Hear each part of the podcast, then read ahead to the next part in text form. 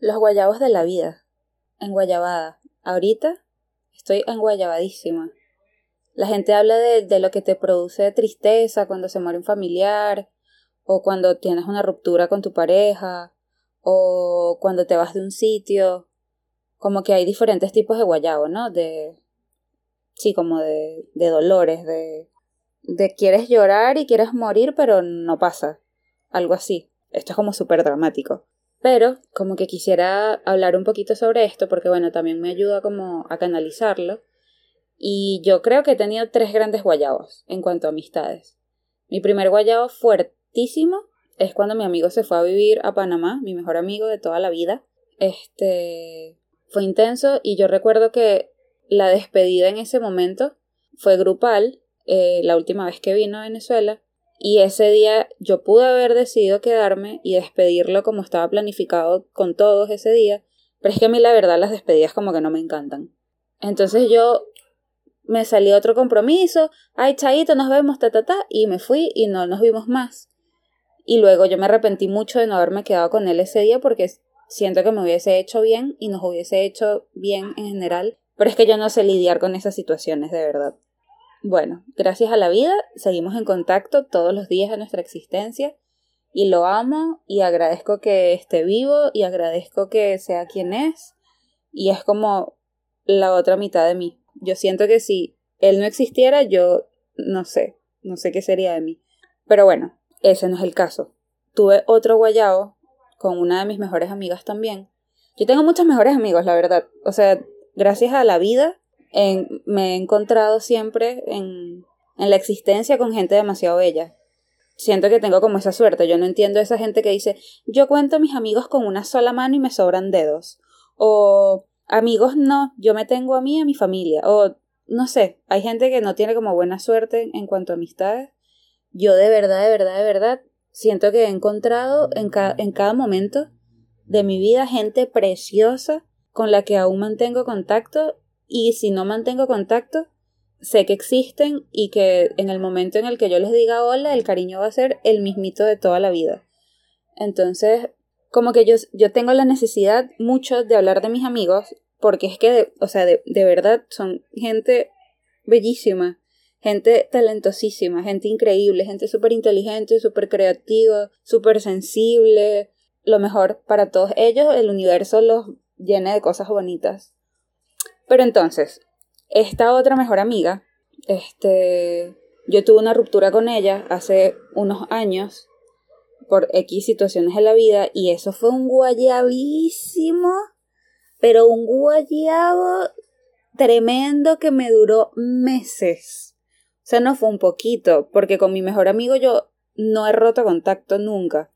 Con esta amiga rompí contacto y nos veíamos no sé, una o dos veces en el año después de esa ruptura, cuando nos, nos veíamos, o sea, yo vivía prácticamente en su casa con su familia y ese, ese cambio tan drástico a mí me resquebrajó un montón de partes de mi vida porque mis amigos forman como parte, sí, como, no sé, son como pilares, como, como parte de la estructura de quién soy. Entonces, cuando eso sucedió, wow, eso fue un hueco o sea, fue horrible, fue horrible y con los meses como que fue soltando un poco, un poco hasta que dejó de doler, porque el cambio fue demasiado fuerte, fue demasiado drástico. Y por situaciones de la vida, retomamos contacto y uno no sabe qué va a pasar, pero bueno, volvemos a estar juntas y vuelve a ser bonito, pero en ese momento cuando hubo esa ruptura fue demasiado intenso, fue demasiado intenso y yo sentí que una parte de mí murió ahí.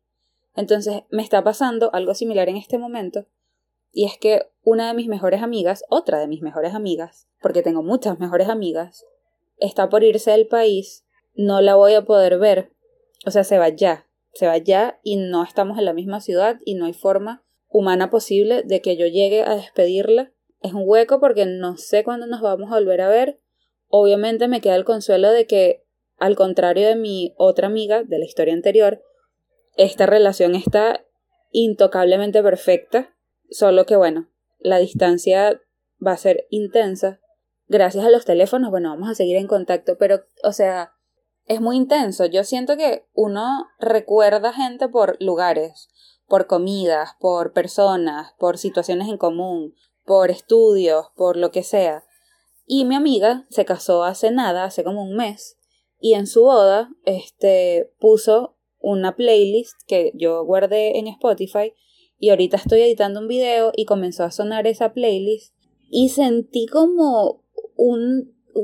ah, ah, no sé cómo explicarlo, qué hueco. Como que estoy feliz, como que estoy súper Géminis, ¿no? Como que una parte de mí está súper feliz porque sé que le va a ir súper bien, pero otra parte de mí está enguayabada hasta el fondo del océano porque es una persona demasiado importante en mis últimos años de la vida, que han sido como dos años de... Sí, porque creo que es mi mejor, una de mis mejores amigas de hace dos años, pero ha sido demasiado bello y demasiado profundo y demasiado bonito, porque en general a mí me funciona mucho conocer gente con la que puedo hablar como en profundidad de un montón de temas personales. Yo necesito como, como esa intensidad de poderme ver reflejada en la otra persona y viceversa, y que en ese reflejo podamos como tratar de desmenuzar las cosas que nos pasan para entendernos y, y llegar como a bonitos lugares.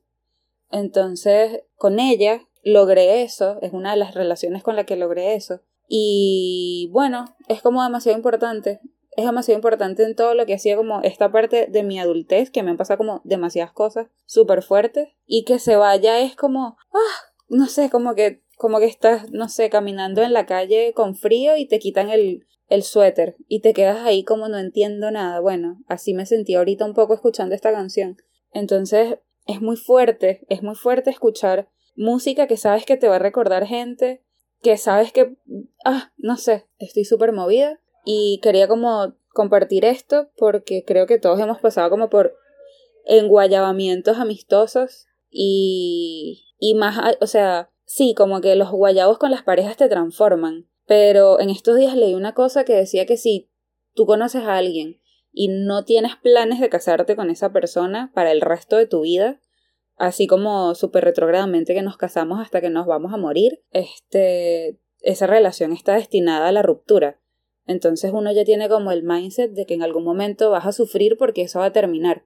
Y es distinto, como que siento que el lugar del dolor en, ese, en esta situación de pareja es distinta. Como que yo siento que uno siempre está como medio preparado para eso, ¿sabes? Aunque duela, aunque lo que sea, como que tú lo sabes. Pero cuando es de amigos, cuando es de amistades y amistades tan bonitas, este, como las que he logrado tener con mis amigos en, en mi vida, es como que no te prepara la vida para, para para dejar de ver a alguien o, o para la distancia o para, para que ya no esté tan presente o, sí, como para desapegarte mentalmente de que sabes que cualquier cosa esa persona está ahí. Ahí que puedes ir y abrazar y oler y tocar y ver y escuchar en primera persona. O sea, como que no nos educan para como lidiar con, con estas situaciones. Entonces, wow, qué intenso se siente. Entonces, bueno, ya, es solo eso. No tengo más nada que decir y qué súper movimiento, qué súper movimiento todo lo que ha estado pasando últimamente, pero eso va a ser otro capítulo. Por ahora, solo quiero como dejar constancia, una vez más, del guayabo. Obviamente esto es un tema como mucho más profundo, como para desmenuzar desde un montón de lugares, pero ahorita, así, así, así, estoy con la cabeza en mil y con el corazón todo acelerado y con la barriga toda revuelta, porque qué loco, qué loco como los cambios te movilizan. Hay como unas cosas que a uno le dan estabilidad y cuando eso se mueve, aunque sea una estabilidad como un poquito subjetiva, la vida también, sabes, como que te sacude. Igual yo sé que le va a ir súper bien, le deseo todo lo más bonito del mundo a los dos, los amo profundamente. Son unas personas bellísimas. Les agradezco muchísimo todo, todo, todo. Y nada, solo eso. Esto fue Yo también tengo un podcast y nos vemos en otros capítulos.